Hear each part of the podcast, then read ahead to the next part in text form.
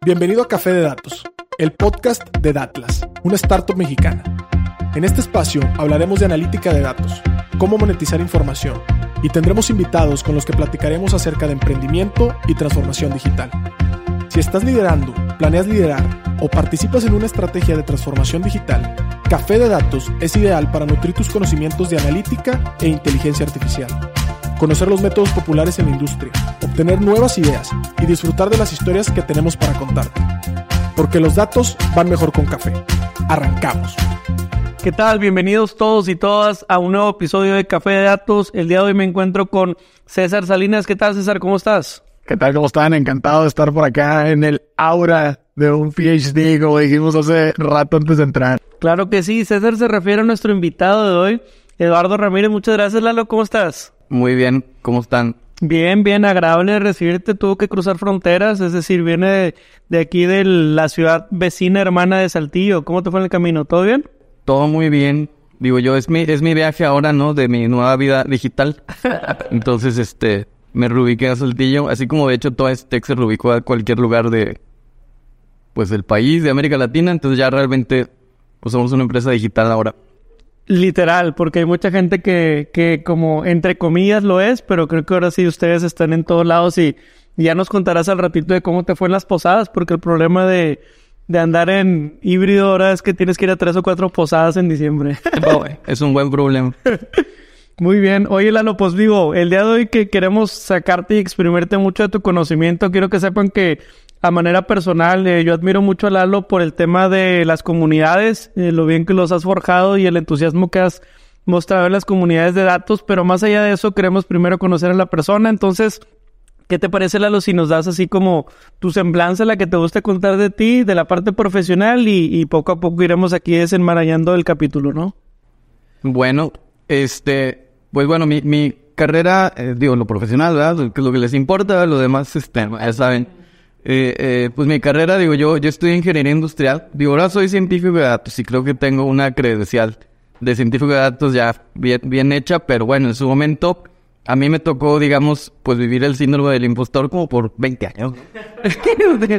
porque bueno, estudié ingeniería industrial y de hecho el síndrome del impostor lo tenía porque yo me, me intenté primero hacer desarrollador de software. Entonces yo me, a los 18 años, me, que yo estaba a media carrera de ingeniería industrial, eh, me empezó a gustar mucho el software y tenía un amigo que me decía, bueno, que no fue mi socio, ¿no? Eh, Mark Beña, saludos. ¿Y qué, qué, lenguaje usabas en aquel momento? Entonces, bueno, eh, me, me, empecé a enseñar de Unix, empezamos a programar en, en Java, en PHP. Ah, bueno, no fue este, Entonces, eh, y me gustó mucho, ¿no? La tecnología, el software. Y también luego me empezó a caer trabajo de desarrollador de software, ¿no? Visual Basic también hice también pues yo quería mi, mi, dinero este, y empecé a programar proyectos por mi cuenta y todo esto ni me había graduado de ingeniería industrial. Y, y yo ya lo veía como, como que, oye, pues ya estoy trabajando de desarrollador de software, ahí como se me está dando a entender, me gusta, me cae buena lana, no necesito irme a trabajar a una planta como, pues estaba yo, digamos, eh, en ese track, ¿no? Y entonces yo ya me agarré a desarrollar software por mi cuenta. Te estoy hablando 2001, 2002, ¿no? Y este, y entonces pero yo me sentía impostor, entonces oye, necesito saber esto del software bien, ¿no? Entonces me, me metí a estudiar software, eh, en una maestría en software, en ingeniería en software, bueno, tengo otro nombre. Y, y entonces me dediqué a eso pues otros dos años, y justo ahí conocí a mis socios de Citec, eh, y fundamos Citec para pues vender software, ¿no? Este, teníamos ideas de productos, este, no, fue bien, ¿no? Pero bueno, lo, lo intentamos ver, incubamos la empresa, la lanzamos, total, empezamos a hacer proyectos, realmente lo que a la fecha seguimos haciendo. Eh, éramos muy pequeña empresa, entonces yo aproveché eso para hacer un, digo, el, el, hecho de que la empresa tenía que, pues, crecer y no tenía, pues, para pagarme a mí, yo como que tenía que seguir haciendo proyectos por mi lado. ¿Y qué edad tenías? Más o menos, eh, los 24, 25 años. temprano. Entonces, este, pero bueno, el caso es que la decisión que yo tomé fue meternos al doctorado, se lo tomé a los 26 años míos. Porque, este, bueno, aquí entre nos, porque como, bueno, como estaba ahí metido en el TEC de Monterrey, este, estaba lo de la incubación de empresas. Básicamente estudiar doctorado me era como una beca para... bueno, yo hacía, Beneficios colaterales. Hacía bien mi chamba del doctorado, pero me daba chance de estar pegado a la incubación de mi empresa. ¿no? Está genial. Y este, y entonces, y con una especie de beca, pues, que como que ya la empresa, la empresa ya vendía y todo, ya tenía, empezaba a tener empleados, pero pues no podía sacar dinero, todo tiene que metérsele, ¿no? Este, Entonces luego ahí fue donde me salió la oportunidad de estar en Microsoft y ya me fui, pues me tomé mi break para irme un año a Microsoft. ¿Qué fue lo que hiciste en Microsoft? Eh, pues estuve como, como researcher ahí de estancia en el equipo de Bing. Bueno, en Microsoft Research, que es lo que platicamos ahorita, eh, Microsoft Research, que era más académico en general, pero eh, este director con el que yo trabajaba, Jimin Wang, él eh, era un director muy enfocado a a proyectos aplicados. Entonces él sí hacía equipos que tenían un enfoque de research, pero que tenían que aterrizar en producto lo que estaba haciendo, en este caso Bing. Y, y, y es normal para quien estudia un doctorado, ¿no? Eh, tratar de participar en esta especie, no sé si son internships o se le llama de otra internships, son manera. internships, sí, sí, sí. Este, eh, sí, eh, pues es normal, es bueno. Bueno, no es normal eh, lo- eh, que sea de una empresa, que sea una empresa. Es muy usual que en un doctorado tengas estancias de investigación y tengas intercambios, pero lo usual es que estás investigando con un agente en un país y, y- y luego te vas a otro país, sigues estudiando, haciendo cosas muy académicas. O sea, digamos, la diferencia de lo que yo hice es que fue más aplicado que académico. Es para lo cual, de hecho, me sirvió mi background de ingeniería que traía yo de la empresa, ¿no? Este, entonces, esa fue la diferencia, o sea, que, que lo que yo hacía que era investigación aplicada, era aplicado, aplicado, este, yo tenía que leer papers, tratar de implementarlos y ver si jalaban eh, en el Bing, ¿no? Bueno, en los, en los eh, eh, flights preproducción de Bing, ¿no? O sea, quedan, pues obviamente yo no puse código en producción, eso ya lo hacían los ingenieros de producto, ¿no? Este, nosotros hacíamos modelos que probábamos, veíamos métricas y luego ya otra gente decidía que se movía a producción, ¿no? Que Bing en ese sentido, nomás para contexto de toda la raza que nos anda viendo y todo, pues esa es la parte como del, del buscador, ¿no? Es el buscador de Microsoft que ahora trae ChatGPT. Ya- Yo, yo decía de manera anecdotaria y, obviamente lo que digo es jugando, pero que tienes a la gente de la más inteligente del mundo haciendo esfuerzos para que nos pasemos más tiempo en internet. Por ejemplo, Lalo, ahí en Bing, o sea, que, no sé, un algoritmo, cómo, cómo se optimiza, o no sé, digo, si nos puedes dar un ejemplo así muy narrativo, o sea, qué tipo de cosas validaban como para priorizar, ¿no? Bueno, la, la relevancia, haz de cuenta que hay, la relevancia, haz de cuenta, se, se, se, se valida mediante jueces. Bueno, aquel tiempo, ahorita esto fue hace 10 años, pudo haber cambiado muchas cosas, ¿no?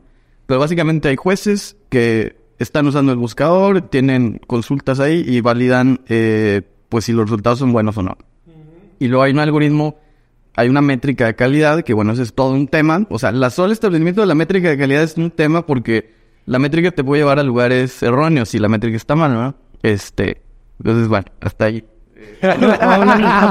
este, Quedémonos con el comité de pero había muchos temas de, de, de definición de la métrica que seguro han seguido trabajando en ello, muchos, eh, mucha gente muy, muy inteligente. Este, en su momento Satya Nadella, que ahora es el CEO el director de esa, de esa división, Search and Ads se llamaba.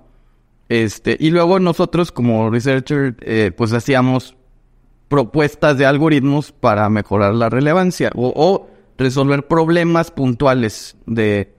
Yo, de hecho, yo no estaba en relevancia, yo estaba en otros problemas que estaban más en, en tema, por ejemplo, de diversidad de resultados. Claro. Diversidad, diversidad es una cosa curiosa, ¿no? Porque, porque, por ejemplo, hay consultas que tienen ambigüedad semántica, ¿no? O sea, si yo busco Jaguar, ¿no? ¿Qué estoy buscando? Estoy buscando el coche, el animal, el videojuego. Entonces, eh, entonces si no sabes nada, eh, la respuesta, digamos, más correcta del buscador es tratar de dar, Dar todo el espectro. opciones, ¿no? Como que a ver qué estás buscando y, y interactuar contigo en eso, ¿no? Ahora sería una interfaz de diálogo, de que, ay, ¿me podrías hablar de que sí? Pero bueno, el caso es que hay problema de, de semántica, de ambigüedad y un problema de diversidad, ¿no? Entonces ahí hay, hay que meterle, pues, algún algoritmo para que haga esa parte bien, ¿no? Este, y otros problemas eh, similares que hay relativos a eso, ¿no?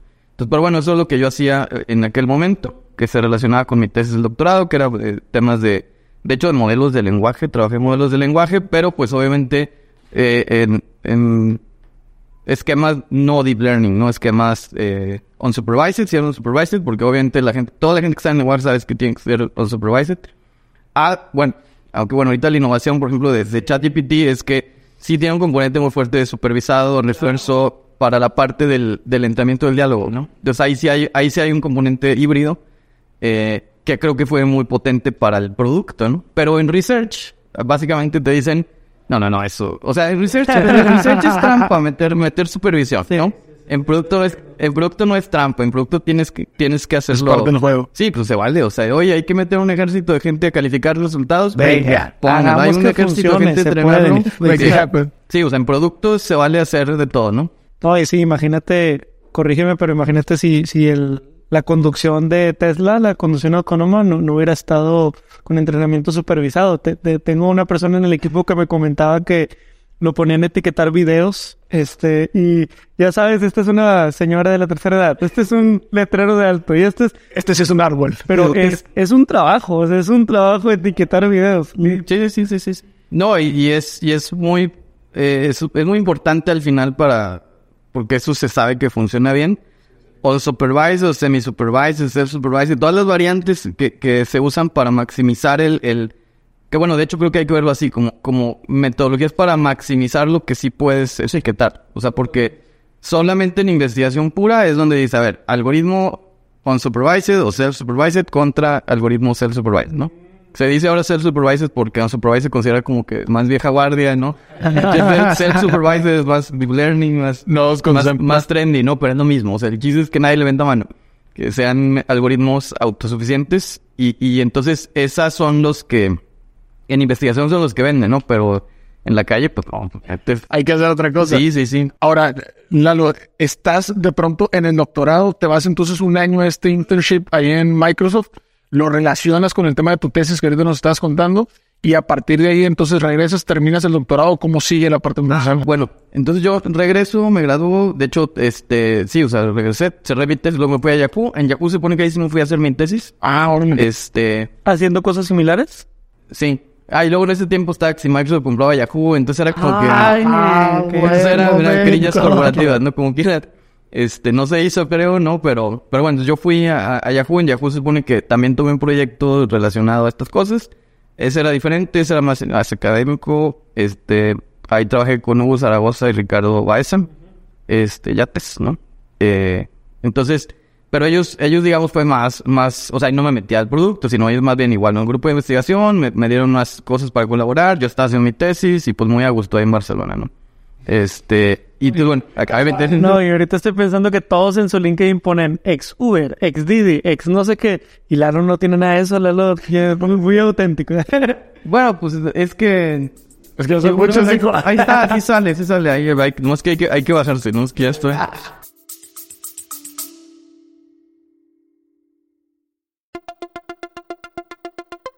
Te quiero invitar a que conozcas el nuevo programa de aprendizaje 15 técnicas introductorias de analítica de datos. Dentro de la primera generación de Retos Academy, a través de nuestros 14 módulos podrás explorar una amplia variedad de temas que te proporcionarán las habilidades necesarias para triunfar en el análisis de datos. Y eso no es todo. Contaremos con tres talleres en vivo e invitados e invitadas sorpresa con quien podrás discutir tus proyectos, recibir orientación personalizada y llevar tu conocimiento al siguiente nivel. Y si para cuando estás escuchando esta promoción ya venció, recuerda que siempre podrás encontrar contenido de aprendizaje en www.datlasacademy.com.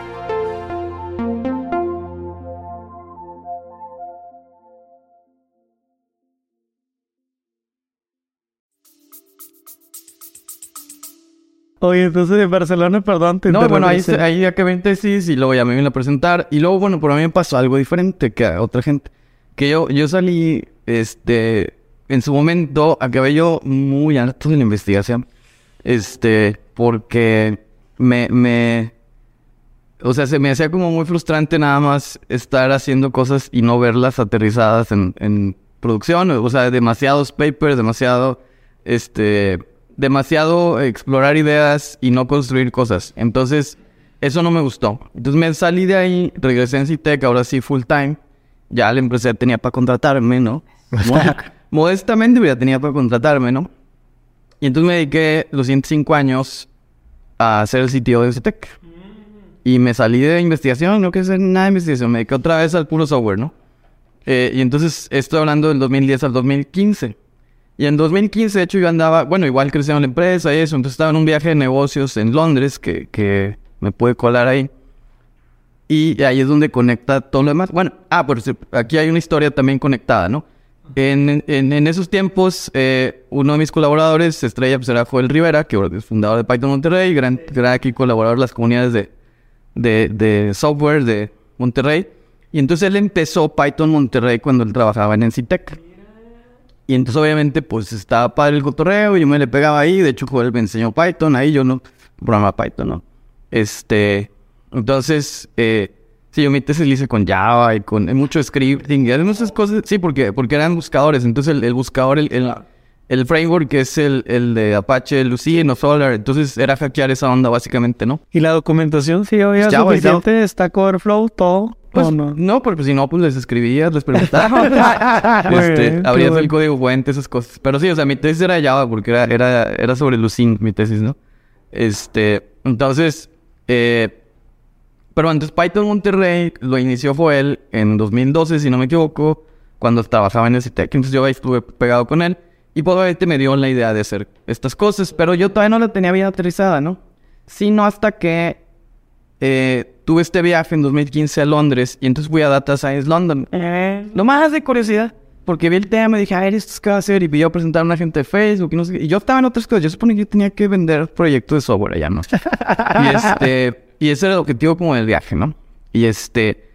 Y bueno, total me colé a Data Science London y lo, lo que fue muy revelador para mí es que pues llegué ahí y, y veo a un organizador y me lo presentan al organizador. En serio, un tipo era un español, ¿no?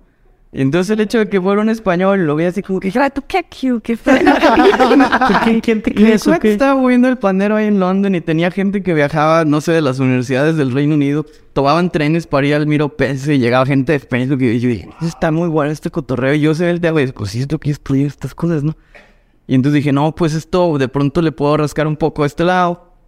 Entonces, eh, pues ya, básicamente eso fue la inspiración. Entonces regresé a Monterrey y, y, pues empecé a hacerlo de Data en Monterrey. Y dije, pues invitar gente porque ya después de cinco años ya también me empezó a dar como que la, la espina de regresarse a hacer cosas más de applied research, más así de, ¿no? Después así empezó. Y, pero no, este, perfecto. Oye, y me quiero detener un poquito ahí para explicarle a nuestra audiencia qué es Data Science Monterrey, porque muchas veces nos toca acompañar a nuevos entusiastas de, de analítica de datos o de ciencia de datos. O sea, nos toca acompañar a muchos chicas y chicos que, o dos cosas, eh, están estudiando y quieren empezar a apuntarle a la parte de ciencia de datos, o número dos, llevan varios tiempo en un rol ejecutivo o en un rol dentro de una compañía, normalmente de negocios, sí, este, pues quieren empezar a profesionalizarse, ¿no? Como que les llama mucho la- el interés. Entonces, cuando nos preguntan qué recomendaciones les damos para aprender, pues más que los bootcamps y eso es, ve a una comunidad, rodéate de gente, porque al final ya sabes, el promedio de tus 5, 10 paitoneros, herreros más cercanos van a ser de lo que tú te insumas. Entonces, cuéntanos en tus palabras eh, eh, con qué espíritu nace Data Science Monterrey y qué es, ¿no? Eh, bueno, es una comunidad profesional, es un meetup, como se conocen eh, típicamente. ¿Y cuál es el espíritu? Que ahí sí hay, hay, hay variaciones, ¿no? Eh, es networking profesional o como inició, ¿verdad? Ahorita entra más gente, pueden moverse, digo, no es una dictadura, ¿no? Este, Es un colectivo. es un colectivo, sí, pero, pero sí inició, a diferencia de otras comunidades que nacen con la idea de vamos a enseñarle a gente a esto. Nosotros no pensamos eso, o en su momento, porque hay mucha gente que se dedica a enseñar las bases teóricas de las disciplinas, ¿no? Eh, y lo hacen muy bien las escuelas, etcétera, ¿no? O, o proyectos específicos, ¿no? Otros meetups traen esa, esa onda. Nosotros más bien era la, la, la cuestión decíamos, oye, hay muy poca gente, o en su momento había muy poca gente que nos dedicamos a esto, por ejemplo en Monterrey. Y entonces decimos, yo, yo no tengo un colega en NCTEC para hablar de ciencia de datos, o ni siquiera se llama ciencia de datos, ¿no? O sea, entonces yo quiero conocer a mis colegas, aunque estén en otro lado, ¿no? Ver en qué están, darnos tips, preguntarnos, o sea, dar de... en- sí, pues tener tus colegas, digo, es una manera de networkear, de, de, de, y de, y de, pues, no sé, oye, ¿a quién le pregunte de algoritmos a tus compañeros de doctorado, tal vez, pero, o sea, ¿quiénes están aquí, no? Que saber quién está en lo mismo que tú, encontrar tus peers, o sea, y luego también se van dando networkings de otro tipo. Hay, hay, hay gente que encuentra eh, pues, con quién colaborar, para startups o para contratarlos en las empresas o clientes proveedores. Entonces es un networking que está chido y obviamente como es gente que tiene interés en común, pues se ponen muy bien las pedas, todo, todo, es- todo es muy... Todo fluye, todo fluye. Porque hay el interés en común de que todo mundo quiere ser mejor en su disciplina, ¿no? Al final, eso es lo que podría decir que Ahora, en un inicio, y, y lo acabas de mencionar y se me hace muy bueno como para rescatarlo. A ver, eh, eh, estás hablando de que no existía comunidad, es decir, encontrar a tu peer era relativamente difícil o era un reto. ¿Cómo hiciste al principio como para encontrar fuera de Citec, que ya los conocías y todo, a, a gente que estuviera dentro de ese tema de data science? Bueno, Y pues sobre la todo aquí- plataforma Meetup, eh, en su momento era Meetup, Facebook, que empieza ahí pues libremente. Y, y claro, ahí a partir de eso empezamos a hacer los Meetups. Los primeros, de hecho, que, que se unieron eh, fue Karen Wallace Handling, ¿no? Que, Ah, ya y estuvo. Pablo, está- Pablo Mazuki, bueno, estaban ahí por razón de Datapop. Este, eh, Pablo Mazuki también, los dos ya se fueron al DF, pero este, grandes amigos. Pero bueno, en- en- entonces ellos empezaron con esto. De hecho, creo que en su momento eh, eh, Pablo todavía no se graduaba, creo, están maestrías, que también hay esta cuestión, ¿no? Que gente de maestrías, luego, es parte de... luego llegó mucha gente de CIMAT, estuvieron ahí también, ah, porque los de CIMAT también, este, eh, más estudiantes, ¿no? Querían, iban a presentar sus tesis al Minop, este, y luego también ahí conocían de alguien de la industria, gente de los bancos, entonces ya después, pues empezó a nutrir más ahí de distintos puntos de vista esto, pues tú, tu padre, ¿no? Sí, yo, yo me acuerdo del primer meetup que fuimos a, a- a convocados. Nos metimos ahí a un grupo de Facebook, que por cierto existe un grupo de Facebook, ¿verdad? Que la gente que nos escucha a lo mejor puede aplicar. Data Science Monterrey. Nos conectamos ahí nosotros, este, platicando con Lalo. Creo que nació, oye, pues queremos platicar de un análisis que hicimos de Twitter, ¿no? Y estábamos algo nerviosos, era en Barrio Antiguo todavía, ¿te acuerdas? ¿De qué es? el cobo. En el codo. Y ya llegamos y, y, este, total, pues ahí te conectas a una laptop, estábamos en un espacio bien, bien chido. La neta, a mí me gusta mucho ese lugar, es como muy, muy, muy de Monterrey, ¿no? Muy barrio antiguo, etcétera. Y este, platicamos en el análisis y todo. Y, y se podía sentir la cara de emoción de la gente porque estaba entendiendo lo que estabas explicando. O sea, muchas veces eh, satanizamos el explicar el cómo hacer las cosas cuando haces algo de ciencia de datos porque llegas con una empresa y al final los resultados son muchas veces lo que mandan. Pero es tener este espacio abierto en donde el cómo y la mecánica y la metodología puede ser discutido y que haya gente que te dice, oye, no intentaron esto. Ay, güey, sí es cierto. Oye, no intentaste esto, sí. Y ya luego Lalo ponía, oigan, la cuota es que cada quien traiga de bebeche, de bebé leche y para compartir. Entonces, luego, luego la gente se queda sus doces y sus paquetaxos y todo eso. Sí, es parte de también, o sea, y de hecho es a propósito eso para que ah, el ambiente sea de confianza, ¿no? O sea, que se vean que no es algo súper estructurado, que, que se pueda realmente abrir ahí el networking, ¿no? Entonces, de hecho, yo por lo general también les... No, no digo que me esconda, pero sí trato que se, se varíen las sedes, dosificar. O sea, hace poco pues venimos aquí a Digital Gom, una sede muy corporate, ¿no? Pero, pero si lo hacemos así, pues también hay gente que no se va a meter aquí, o sea, que, ¿no? Porque, sé, pues no, no le dan como que espina de que va a estar bueno el cotorreo, ¿no? Entonces, si les decíamos un lugar en el centro, con, con DJ y cosas, ya, pues a lo mejor otros van y así es, es parte de variar, ¿no? Sí, diversificando y nutriendo, creo que es bastante interesante. Ahora eh, Lalo, regresándonos un poquito al- a, la línea como temporal que llevamos platicando, 2015 fue cuando tienes como este primer approach a esa comunidad y todo y regresas y entonces empiezas a hacer la comunidad de, de Data Science por acá. Eh, cuéntame a partir del 2015 un poquito más para acá, qué has seguido en el tema profesional y, y- y cómo llegas al día de hoy. Bueno, ahí, ahí básicamente en ese tiempo también es cuando yo también pude tomar eh, la decisión de hacer el área analítica en Citec. Y entonces empecé a buscar proyectos de esto para, para hacer negocio, ¿no? Eh, con resultados mixtos. Pero muy divertidos, ¿no? Este, qué buenos son aprendizajes ya de negocios, ¿no? Que, que, A que- ver, que- una historia de no, esos pues que, que no, he hecho proyectos padrísimos, este, pero mis proyectos pues son la pesadilla ahí de, de porque, eh, pues si ustedes saben, son proyectos de, alto riesgo, impredecibles, este, no es como el software, es una empresa certificada en metodología de software, ¿no? Que, se supone que tú buscas que, si tú dices me va a tardar eh, un mes o seis meses, te, pegues al centavo, ¿no? O sea, que sea. El software se ha vuelto un poco más predecible. Poco. Sigue siendo um, hasta cierto punto medio variable. Pero dimensionar esfuerzos es un poquito más, eh, más, digamos, hay más certidumbre en ese dimensionamiento a veces. Se ha estandarizado más, o sea, está más también aprendido por una eh, corporación cómo estructurar un proyecto de software, cómo llevarlo. O sea, hay mucho, digamos, bibliografía de cómo hacer esas cosas, ¿no? Y, y, y ya está más maduro el, el- la, la disciplina. En cambio, acá, pues, de pronto, ¿qué pasa? Si dices, oye, quiero un modelo, y entonces dices, oye, ¿qué crees? No hay suficientes datos. Ya Sí, sí. O- oye, los datos están buenos. Este, y pues este puede imponer un retraso de dos meses, tres meses, y hay que estar poniendo cara por todos lados, este, eh, entonces, bueno, eso no es, claro, también hay, hay madurez, o sea, obviamente del 2015 para acá, unos siete años, eh, ocho casi, eh, eh, hay, hay más madurez, ya también hay más cosas predecibles, pero bueno, yo empecé en ese momento a hacer proyectos de este tipo, y pues es lo que estaba haciendo eh, básicamente, ¿no?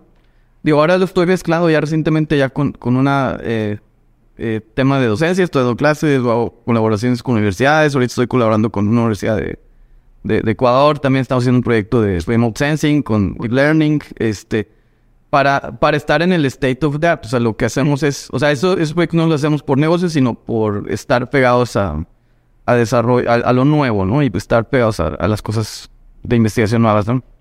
Igual aplicado, todo aplicado tiene que funcionar. Y bueno, y esa es la parte, digamos, donde, donde ya conecta con lo que hago ahorita, que es, eh, pues básicamente consultoría, ciencia datos, proyectos industriales, ¿no? Nuestro podcast Café de Datos integra experiencias y lecciones que hemos aprendido como startup en Datlas. Hemos sido testigo de cómo más de 500 usuarios han utilizado nuestras plataformas para mejorar su estrategia de negocio con analítica. Este año estamos llegando a más lugares en México a través de nuestro programa Socios, una alianza que integra agencias de marketing y firmas de consultoría alrededor de todo México. Con esto, fusionamos las capacidades tecnológicas de Datlas y la experiencia local de consultores expertos. ¿Te interesa ser socio? Te invitamos a entrar a nuestro sitio web www.datlas.mx y revisar la sección de licencias. Estamos de regreso en Café de Datos. Estamos el día de hoy platicando César Salinas, mi colega, y un servidor con el buen Lalo Ramírez sobre ciencia de datos, la carrera en CITEC y comunidades. Así que hasta ahorita hemos estado platicando un poquito de cuál fue la experiencia de Lalo que tuvo en algunas empresas de tecnología, de ingeniero industrial, a lo que hoy sí tenemos como credencial de ciencia de datos, y las experiencias y los dolores que a veces es manejar un proyecto de datos. No sé si Lalo, sé, sé que hay varios proyectos, muchos probablemente que hayas hecho. Hay uno que particularmente presentaste en el Data Day que, que me llamó la atención. Este, y si ese, digo, lo, lo que nos puedas compartir, pero me pareció presentado de una manera muy profesional el paso a paso, ¿no? Como que lo explicaste literal, lo que de inicio a fin un proyecto de datos puede ser. Y es un proyecto que en este caso, si alguien nos escucha y es de la industria, creo que le puede interesar mucho. No sé si nos platicas un poco de eso. Claro, nomás, por cierto, una cosa que quiero aclarar sobre mi carrera es que la ingeniería industrial resulta que es muy buena carrera para hacer ciencias Muy buena base. y, y, y se subestima. Eh, pero realmente lleva cinco materias de estadística y pues ustedes saben que la estadística Es la base. es la base de esto. Entonces, si pusiste atención en sus clases de estadística en ingeniería industrial, eh, es súper buena carrera para este track. ¿no? Un disclaimer más sumándole a eso. Este. Bueno, de hecho, dos. Primero, Aldo Valadez de Hey Banco, de Banca Regional o de, de Barregio, participa en muchos data days. Él también es ingeniero industrial, se dedica hoy como, como encargador de analítica y nos platicó que el Six Sigma, Sigma y todos esos fueron lo que le dio la capacidad de, de empezarse a migrar al mundo de los datos un poquito más como anillo al dedo, o sea, como más... Y en mi maestría de analítica de datos tuve una clase de ingeniería industrial y me puse a ver todos los procesos de calidad, todo lo de la matriz Luo y todo eso, bueno, el sistema Toyota, todo eso también ahí salió. Pues es que es aplicar, es realmente es aplicar estadística a los procesos industriales, lo que está haciendo, ¿no? Entonces, eh, hay otras carreras que por cierto tienen mucha relación. Por ejemplo, yo platico con, tengo amigos en, en, en Saltillo que están en la industria este, del, del campo, ¿no? Bueno, La agricultura. ¿no? Este, y entonces ellos, eh, chorrísimo estadística. De hecho, yo me asesoro con los agrónomos porque son buenísimos para diseño experimentales, este, modelos de... O sea, estudian mucho también esas cosas, ¿no? Entonces, incidentemente tienen estas, estas interacciones ahí, ¿no? Pásanos después el contacto de uno de tus amigos. Sí, sí, sí. Sí, los, los voy a presentar amigos. Buenísimo. Este, eh, entonces bueno, retomar el proyecto este que, que íbamos a platicar, pues este proyecto está padre. Este ya, este yo no diría que es de ciencia datos tal cual, porque como. Que, como que también están haciendo divers- eh, eh, diferentes los que son ciencia datos per se y los que son A- AI, ¿no? Este fue un proyecto eh, híbrido, pero con mucho elemento de... Al final es un proyecto de AI porque había un sistema de visión basado en redes convolucionales que tenía que hacer un reconocimiento de una pieza para saber si está buena o mala. Es una inspección de calidad. Que esto es muy común, eh, es una aplicación ya común de Deep Learning, inspecciones de calidad, de defectos eh, soft, es decir, un defecto que no puedes eh, resolver con un- una medición específica, una cosa así. Son defectos como de de, pues, útiles que dependen de un criterio, que hay que entender el criterio de una persona que puede ser complejo, ¿no? Entonces ese, ese, ese criterio pues se tiene que capturar en la red neuronal, básicamente, ¿no? Algo interesante de este proyecto, para lo cual también eh, tuvimos que ser modelado matemático, que lo hizo Ray Flores, eh, también aquí muy conocido en la comunidad. De las matemáticas del amor. Con esa parte. Sí. eh, eh, el, el tema de esto es que no teníamos fotos, teníamos escaneos tridimensionales de, de, las, de las piezas. Y entonces, Pues, perdón, ¿cómo se levanta un escaneo? un escaneo tridimensional lo levantas con un escáner tridimensional. Básicamente es, como si le pasaras un celular, ¿no? es como si le pases como cuando te checan en un antro si no traes metales. Básicamente tienes que pasarle la pieza eh, Por todos lados. por todos los eh, recorrer la pieza y entonces co- con, el escáner, ¿no? Y entonces y eso te va a dar una, un archivo, no sé, o sea, en 200K, dependiendo del tamaño de tu pieza, la resolución del escáner, con coordenadas eh, de dónde están los puntos. Y entonces tú luego tienes que tomar esos puntos y tratar de reconstruir una versión de esa pieza que te sirva para saber si está bien o mal. Entonces, como estas piezas tienen la cuestión que son eh, eh, toroides o sólidos de revolución, otros son partes de turbinas, ¿no? Digo, son cosas redondas. Más simples. Sí, ¿no? Eh, Entonces, eh, la, la eh, forma que usan, de hecho ya lo usaban así en la empresa, nada más que lo hacían a mano, que es el, el proceso de encontrar una proyección bidimensional. Eh, lo hacían con un software que ellos hicieron, muy bien hecho. eh, y entonces ellos hacían este proceso que se llama la alineación. Entonces, básicamente agarraron la nube de puntos, la proyectaban en 3D en su PC. Y entonces empezaron a buscar por dónde le veían forma a la figura, ¿no? Y ese, y ese proceso nosotros lo hicimos con un algoritmo para poder hacer esto automático, ¿no? Es un algoritmo que lo que hace es buscar el mejor eje posible para ese sólido, ¿no? Entonces, y, y entonces obviamente pues es el centro del- de la pieza, que es un, no hay nada ahí, pues bueno, tú buscas el eje, pones el eje y luego conviertes todos los puntos y luego los proyectas, esto sería más fácil con el PowerPoint, los proyectas y entonces lo que acabas viendo, como son figuras, eh, eh, digamos, de rotación, entonces al final lo que ves son contornos y entonces en los contornos, si fueran perfectas, las, la, o sea, si fuera, la figura fuera perfecta, pues verías de este lado, no sé, pues una, un, un rectángulo, ¿no? Imagínense que va a ser una... ¿cuál es, o sea, ¿cuál es la proyección de una pieza?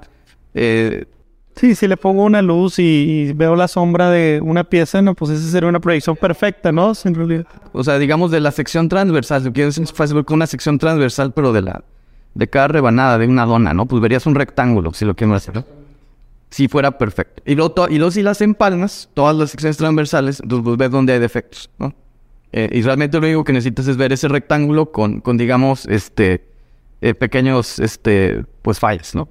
Y eso es lo que aprende el sistema a reconocer. Y una pregunta, ¿verdad? Porque un proyecto de AI o de ciencia de datos tiene una fase de ideación. O sea, a ti no te dijeron resuélveme así el problema. A ti te dijeron, compadre, necesito... Sí. O sea, necesito mejorar en N cantidad de porcentaje en mi Lo que proceso, ellos ¿no? dicen es, nos tardamos mucho en hacer esto a mano. Ándale. Y tú como, y ahora sí, en el primer proceso, porque a lo mejor en un proyecto de datos, esta es una fase importante. Mucha gente que no está en la industria se imagina que llegan y te hacen el pedido, quiero que me hagas un market basket analysis o quiero que me hagas una no, el predicción. algoritmo, esos, esos ya son, son propuestas de nosotros. O sea, Correcto. ahí, ahí el cliente llega y dice, tengo este problema, me, te- me- me requiero, requiero personal muy capacitado para hacer esta inspección y se tarda mucho. Y si la persona que hace esta inspección no viene, pero Ya, a nosotros nos tocó ir a planta, perdón que te interrumpa, pero lo, lo pongo aquí en, en la mesa porque a nosotros nos tocó ir a planta con nuestros amigos de la moza y justamente hay un tema ahí de, de calidad que ellos hacen y, y nos tocó ver también en vivo y en directo a las personas especializadas en eso e incluso nos hicieron una pequeña dinámica ahí de, oye, ¿qué defecto le ves a esta pieza? Y pues para ti como mortal es imperceptible, o sea, tú ya ves y dices, pues no, no se lo encuentro. Y ya hasta que el experto llega y te dice, no, es que mira, ven, acércate, mira este pedo. Y son casi cosas que dices, tú, ay, no, si no tienes el ojo bien entrenado, pues no, no vas a poder dar con ese ella. es el tema justamente. O sea, que tienes que tratar de copiar el criterio de esa persona y ponerlo en el sistema. Para esta ideación también es otra cosa que muchas veces me gustaría comentar. ¿Haces alguna especie de benchmark o de investigación? Es decir, en su mesa de ideación para proponerle esta solución a la empresa, ¿te pusiste a investigar cómo lo hace alguien más? ¿Qué papers hay? ¿Qué lo hacen? ¿O simplemente fue, ¿sabes qué? Yo ya tengo un bagaje y con este bagaje propongo la solución? Eh, Bueno, es que había un problema, había un problema que estaba muy, muy, digamos, definido como el problema este de la proyección de la figura en 2D. Ese problema sí fue más como de ponerlo en pizarrones y a ver cuáles son las transformaciones de coordenadas que hay que hacer. Y, y sí, ahí sí había que inventar el algoritmo y pues sí, ni modo, ¿no? Porque no, porque era muy, ya estaba muy definido y, era muy, muy específico, ¿no? Luego la parte de Deep Learning, ahí en Deep Learning eh, siempre hay que estar leyendo papers, ¿no? Claro. este, entonces, ah, bueno, entonces luego sigue el reconocimiento, ¿no? Y entonces ahí, por ejemplo, usamos mucho eh, Transfer Learning. Ok. Este, pero, por ejemplo, el reto que tuvimos ahí eh, fue la... Bueno, hay dos, hay otros procesos ahí que faltan luego, ¿no? Porque luego también teníamos que hacer dibujos sobre la, sobre la figura. Correcto. O sea, las maquetas, el croquis, eh, todo eso, proyección, eh, que digamos que en, que en un proyecto se puede entender como la parte de, bueno... Es la parte de modelación. En la parte de modelación. Es correcto. Cuando hay modelación, tienes que, bueno, sí, tienes que hacer marco teórico, tienes que ver cuáles, como que los modelos que se aplican a tu problema, y ahí sí necesitas ver variedad. Eh, en este caso, en Deep Learning, eh, la, idea de Transfer Learning, bueno, es, es en usar modelos que ya existen entrenados con bases de datos más grandes que las tuyas, ¿no? Para poder aprovechar eso y luego hacer fine tuning nada más, ¿no? Y, y dentro de la charla, César, acá que platicó Lalo, te quiero también platicar que lo que me llamó mucho la atención fue que no hay una sola, o sea, la gente que escucha puede decir, ah, pues qué fácil, eso es un algoritmo, pero a ver, es que no hay un solo algoritmo que sea la respuesta. Puede resolver un problema a veces con aproximaciones de ecuaciones diferenciales o de integrales porque es un sonido de revolución o, o, con proyecciones o con la propuesta. Entonces, también hay un momento en el que dentro de tu equipo o las cabezas de expertos tienen esta discusión o mucho trabajo de diálogo. No sé si eso coincidió o no con el proyecto, porque también es una fase que hemos visto que en proyectos de datos sucede. Sí, se, se tuvo que hacer. Esa parte, digamos, es una parte de modelación matemática. Digamos, eso es diferente porque es más como... Eh, sí, es como definir un tú el algoritmo, ¿no? Este, y entonces sí, definirlo y luego implementarlo. Entonces, sí es un, ese es un componente, digamos, de de Applied Math, tal cual, ¿no? Lo que es llegar a la proyección. Y luego, después de la proyección, y luego es un proyecto de Deep Learning. Entonces, son como dos proyectos en uno. Ya, claro. Eh, y luego más un proyecto de software, porque el software también tenía que hacer cosas. Y en su momento, por ejemplo, tuvimos que hacer otro modelo para segmentación, porque luego lo que teníamos era que el ruido nos hacía mucho ruido. Sí. Nos, hacía el ruido, el ruido en el escáner, como el escáner, digamos, si yo escaneo hacia el aire, pues le voy a meter ruido a, a mi escaneo. Entonces tuve que hacer un modelo bueno, primero lo quisimos hacer como con técnicas igual de visión, así nosotros mismos no, no comiendo dog food de deep learning. Este, y, hicimos algunos algoritmos como clásicos de visión, o sea, sacar algunas, no sé, frecuencias, histogramas, cosas así variadas para tratar de sacar el ruido, pero no le llegábamos a la métrica que nos pedía el cliente, que básicamente era, era este, no tener falsos negativos. y aceptar, o sea, falsos positivos estábamos más tranquilos, podemos meter 5 10%, no me acuerdo el número exacto, pero falsos negativos no pude haber. O sea, no podíamos dejar pasar piezas malas. Era preferible eh, decir... checking. Sí, decir, pues en caso de duda, taguear al lado de, de, falla y que alguien la revise, ¿no? Eh, entonces, el ruido era un problema. O sea, acabamos haciendo otro modelo de segmentación. Entonces, eran dos modelos de Deep Learning que tenían que colaborar. Y el modelo de segmentación, ese sí ya... Eso lo hizo Miriam, Miriam Rojas, ¿no? Eh, eh, entonces, el modelo de segmentación, ese sí ya nos permitió llegar a la métrica, ¿no? Entonces, parte de lo que hay que hacer aquí, que teníamos que hacer, es encontrar nuestras redes transfer de base, cuáles eran los que nos, iban a servir. Eh, curiosamente no era la misma siempre porque había muchas piezas y entonces tuvimos que hacer modelos por piezas. Quisimos hacer un modelo para todas, eh, no nos funcionó. O sea, bueno, sí funcionaba, pero no llegábamos a la métrica, ¿no? Entonces, para llegar a la métrica era hacer cada pieza por separado, su modelo de transfer learning. Eso fue muy exhaustivo, ¿no? Este, no es la forma igual académicamente más elegante de hacerlo. Pero es la forma en la que se pudo hacer, ¿no? O sea, escoger el mejor modelo de transfer para cada red eh, y para parametrización y pues ya, o sea, decir esta pieza corre con esto set, ¿no? De, parámetros de modelo, ¿no? Y así hasta que hicimos todas las que nos pidieron, ¿no? Wow. Y, en ese sentido, eh, Lalo, para quienes estamos como de lado también mucho de, de negocio y todo, o sea, ya nos acabas de contar como toda esta parte técnica. ¿Qué sucede en el post? Es decir, ya, ya eligieron, ya tienen los modelos, ya tienen... ¿Qué, ¿Qué, tanto cambia en el sentido de, de, lo que había del proceso original con esto? ¿Se sustituye realmente todo el proceso? ¿Es como ponerle esteroides? ¿Es un complemento? ¿Es llega a haber pues un tema como dices tú Tiene que ser un nuevo proceso. Completo. Sí, sí, sí, tiene que ser un nuevo proceso. Este, ya la implementación del proceso depende mucho de la empresa, que bueno, aquí se atravesó otro cuestión tremenda que fue la pandemia, ¿no? Porque es la industria aeroespacial se, se cerró prácticamente en la pandemia, entonces bueno, hubo muchas disrupciones ahí, entonces ya no puedo dar como que mucha historia de qué está pasando ahí ahorita. Pero bueno, sí hubo esta gran disrupción que, que afectó a toda la empresa, ¿no? Que, con la que trabajamos ahí, ¿no? Pero, pero sí, o sea, en general, en otros proyectos que sí estamos trabajando en eso, eh, eh, o sea, en implementación tal cual ahorita, eh, es, es tremendo el esfuerzo. O sea, se subestima, pero por ejemplo, algo que platicaba ayer con unas gentes que voy a estar en un panel, eh, o sea, yo, yo tengo un secreto, ¿no? Que tengo gente, cuando estamos implementando el proyecto, yo, yo pongo en mi equipo una gente que se dedique a asegurarse de que los usuarios tienen que usar, están usando el, el producto. Porque, porque luego dice, oye, está en modelo, ¿y por qué no da el resultado de negocio? Porque lo que hay que hacer es generar un ahorro, etcétera. ¿Sabe por qué no lo estamos usando? ¿Por qué no lo estamos usando? Entonces, porque le da hueva, no se meten, no le entienden, etc. Las razones que quieras, ¿no? Pero tienes que asegurarte que lo usan, porque si no usan tu inteligencia artificial, pues entonces no va a haber un efecto, ¿no? Y este... Fíjate, fíjate, qué importante lo que acabas de, mencionar, va, va para va para clip, dijo aquel. Sí, porque justo es, es uno de los retos que, que le platicamos mucho al, al equipo justamente en la planeación anual de, que, que tuvimos ahora en diciembre. O sea, el hecho de, oye, técnicamente ya ni siquiera hay una barrera, como dices tú, porque ya hay de pronto una experiencia detrás de nosotros, a lo mejor como proveedores, de, a ti también te ha pasado, de, oye, sabemos que somos muy buenos para hacerlo técnicamente, ¿no? Ahora el reto termina siendo casi de change management, o sea, casi un tema de cultura, casi un tema de, de justamente de evangelización interna, mucho que tiene que ver con contenido. O sea, a nosotros muchas veces nos dicen, oye, es que de, de, qué se trata esto? Porque en la propuesta de pronto les ponemos, oye, pues te vamos a compartir podcast, te vamos a compartir blogs, te vamos a compartir contenido, simplemente para que tu gente se empiece como a, a, a adentrar en estos temas y sea mucho más fácil la adopción de este tipo de cosas, ¿no? Ahora, eh, eh, sí, de decir una palabra que voy a, voy a darte ahí una replay, ¿no? Change management, está perro el término, está padre. Pero te voy a decir por qué yo no uso esa palabra. Trendy. Porque si, si yo digo change management en una corporación, se me van a aparecer otras 10 gentes con las que no quiero tratar.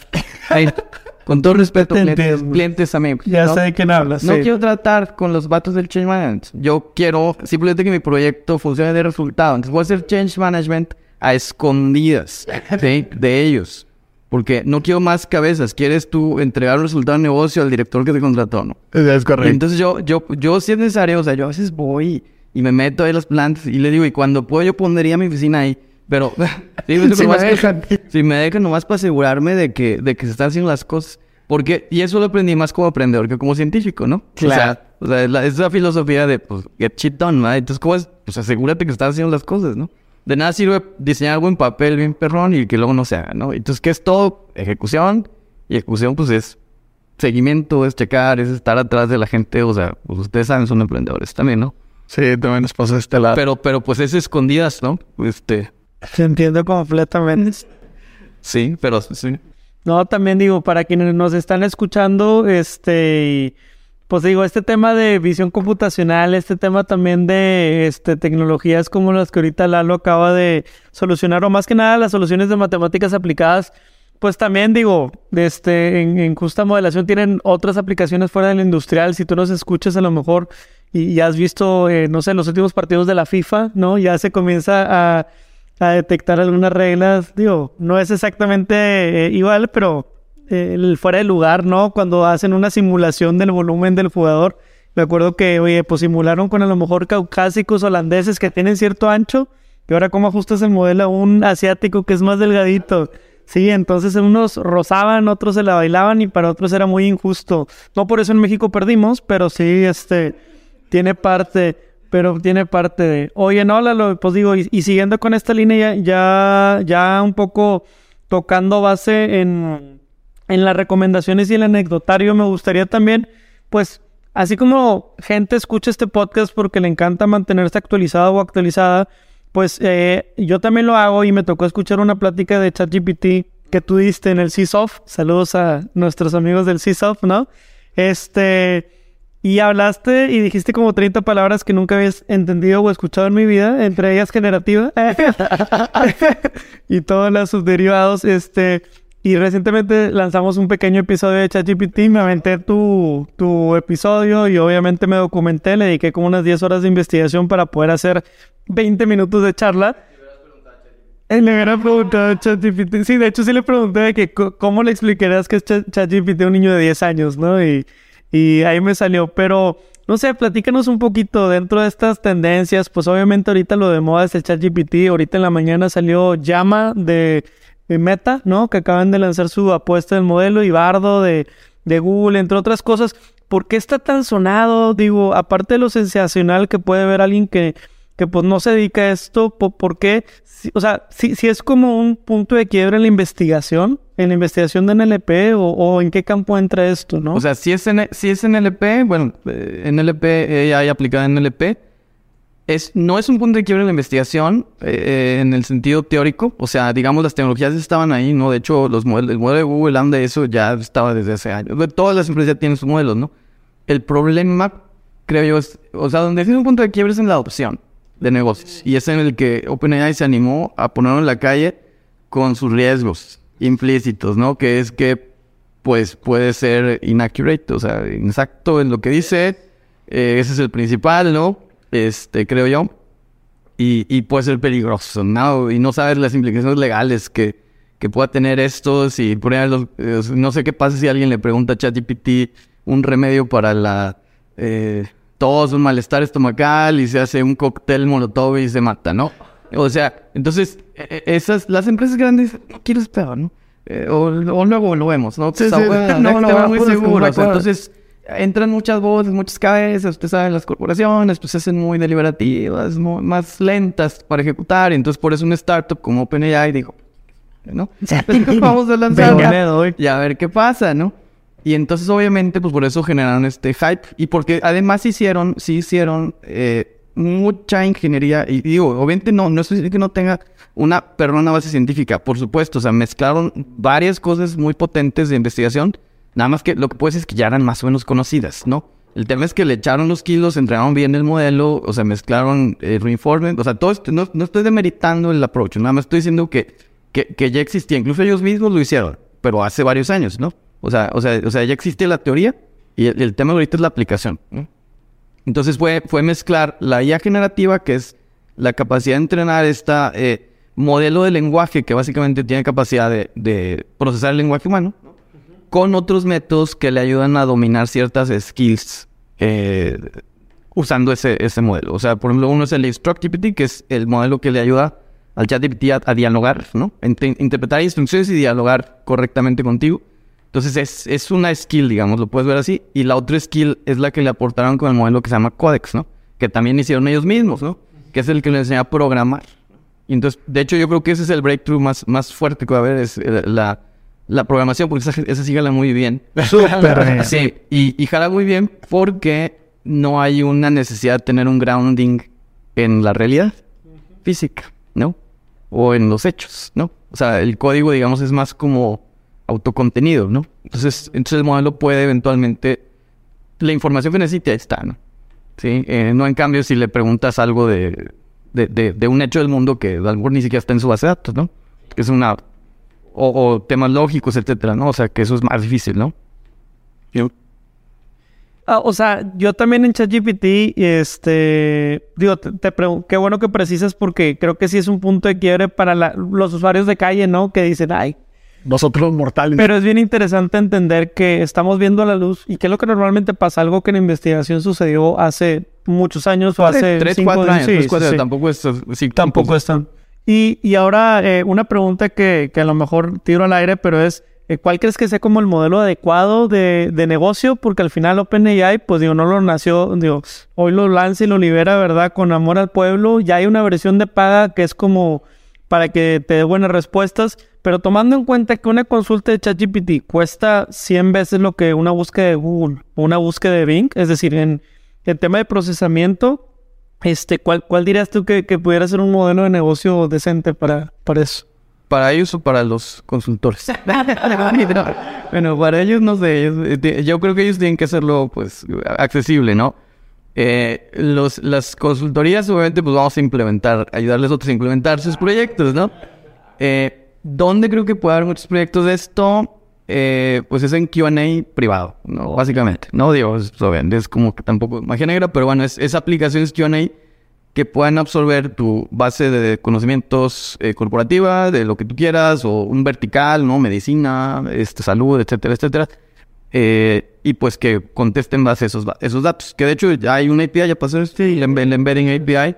Este, el tema es, bueno, pues hacer la talacha de alimentarlo y luego la otra talacha que es la accuracy, ¿no? Que esa es la parte, la parte que todo el mundo, eh, ahorita nadie dice nada, pero es donde van a venir las... ¿Cómo definirías la accuracy en, en un modelo, no? Para, para la gente que nos está Ah, escuchando. bueno, accuracy, accuracy quiere decir que el modelo diga, diga cosas apegadas a la realidad. Ok, excelente. Sí, o sea, que no invente cosas o que no alucine. Y de hecho se usa el término alucinar formalmente en los papers, ¿no? Dicen, Oye, este alucinó. Pues sí, alucinó, inventa cosas, ¿no? Entonces, eh, ahí yo no, ahí estoy un poquito, como ChatGPT es privado, entonces no sé exactamente qué traen ahí para evitar la alucinación. Eh, Microsoft está haciendo su versión y Microsoft eh, va a meterle más, más desarrollo a esa parte. No lo he visto, ya pedí mi acceso este, cómo le hacen. Y bueno, obviamente hay que probarlo para ver que también, y ponerlo a prueba, ¿verdad? O sea, hacerle preguntas, decir, a ver, te voy a hacer algo que sé que no me puedes contestar y a ver qué dice, ¿no? Y entonces esto es un, igual, pues hay que aplicar un poco de talacha para, para poder liberar esas cosas, ¿no? Perfecto. Digo, nada más, una, una también para que César acá nos ayudes a participar. O sea, ¿a, a ti qué te entusiasma más? ¿El ChatGPT o el OpenAI para imágenes, para texto, para conversaciones, para qué? Ah, Nosotros lo hemos estado como talachando mucho para temas más de textos, o sea, para desarrollos de cuestiones que tienen que ver cara al cliente. O sea, oye, no sé, invitaciones, oye, arma una invitación para esto, esto y esto. Lalo ya sabe que su invitación le llegó de lo que No estoy seguro si lo pero- no estoy seguro si lo anotó, pero para temas de eh, invitaciones, para temas de instructivos, de pronto para algunos procesos, metodologías, etcétera. Ahorita que estamos haciendo algunos protocolos y mucha documentación de algunos procesos internos también, como estos benchmark, etcétera. Entonces, creo que eso. Pero en temas, en temas de futuro, pues yo creo que la, lo que dice Lalo es muy interesante, saber ya cómo lo internalizamos a lo mejor a una corporación o, a un privado a clientes, por ejemplo, de nosotros para hacer algún aplicativo acá bien interesante. Digo, ya he estado escuchando, por lo menos en, aquí en las comunidades y en la calle y todo, cómo raza como que lo está queriendo adoptar para hacer sus propios como procesos y algunas cosas. Pero pues va- vamos a ver qué tal. Por lo menos a nosotros nos ha funcionado bastante bien y también le hemos hecho algunas consultas así como más recreativas de, oye, pues ármate un guion de película y ármate una, este, un poema y ármate algunas cosas y está interesante también. Sí, sí, de hecho yo en eso también creo que puedo. Muy bien. Oye, Lalo, y recomendaciones finales aquí para la gente que nos escuche. eh, libros, podcasts, películas de ciencia de datos o de analítica, ¿alguna que recomiendes para seguirnos motivados? Bueno, películas, yo creo que la de Moneyball es como muy potente. No sé si ya la han, ya la han recomendado por aquí. Yo de hecho hasta la pongo en mis clases, eh, episodios de Moneyball.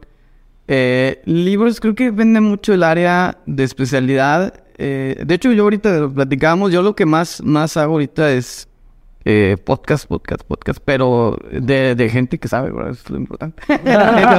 yo no haría mi podcast. no, bueno, pues cada quien tiene que buscar uno que le sirva. O sea, porque es una forma muy cómoda de estar aprendiendo. eh, y luego algunos digo, ching, este lo puedo ir en el carro, tengo que ver. Ya en mi, en mi escritor, me está pasando slides, el cuate este. O sea, pero bueno. Eh, libros, por ejemplo, hay uno que me gustó mucho, su enfoque, eh, Christoph Molnar, Interpretable Machine Learning, se me hace muy importante porque es interpretabilidad aplicado a Deep Learning, Machine Learning. O sea, ese tema es, es muy cañón, es, eh, es interacción de ciencia de datos y Deep Learning porque tienes que explicar tus modelos y, este, y entender por qué jalan o por qué no jalan. Entonces, interpretabilidad es, se me hace ahí como que un tema eh, puntual que yo recomendaría, ¿no? Buenísimo. Y pues obviamente las comunidades de Data Science Monterrey. Es lo que quiero decir, claro. Entonces, perfecto, pues los meetups y todo. También por ahí, este, teníamos ahorita que eh, mencionaba Pedro, eh, tenemos el blog de metodologías también, tenemos algunos otros podcasts, como decía Lalo, en donde hablamos un poquito más de Moneyball por ahí con el buen Edwin, este, y hay algunos otros en los que hemos platicado también de estos temas. Entonces, pues nada, agradecerles por estar en un episodio más, agradecer a Lalo nuevamente por Gracias, venir hasta acá, Gracias por la invitación. las instalaciones del Digital Hub. Me a- queda de paso, voy al aeropuerto. compartirnos un poco su conocimiento. Y pues nada, eh, nos vemos en el siguiente episodio. Muchísimas gracias. Acuérdense que todo lo que tiene que ver justamente con Deep Learning y analítica de datos y transformación digital va mejor con su cafecito. Así que salud y nos vemos a la próxima. Salud. Hasta aquí el podcast de hoy. Gracias por escucharnos. ¿Puedes seguir disfrutando de tu café? y aprendiendo analítica de datos en nuestro blog con más de 180 columnas acerca de analítica, emprendimiento y transformación digital. Visita blogdatlas.wordpress.com y disfruta del contenido. Finalmente, no olvides suscribirte a Café de Datos, el podcast de la startup Datlas. Hasta la próxima.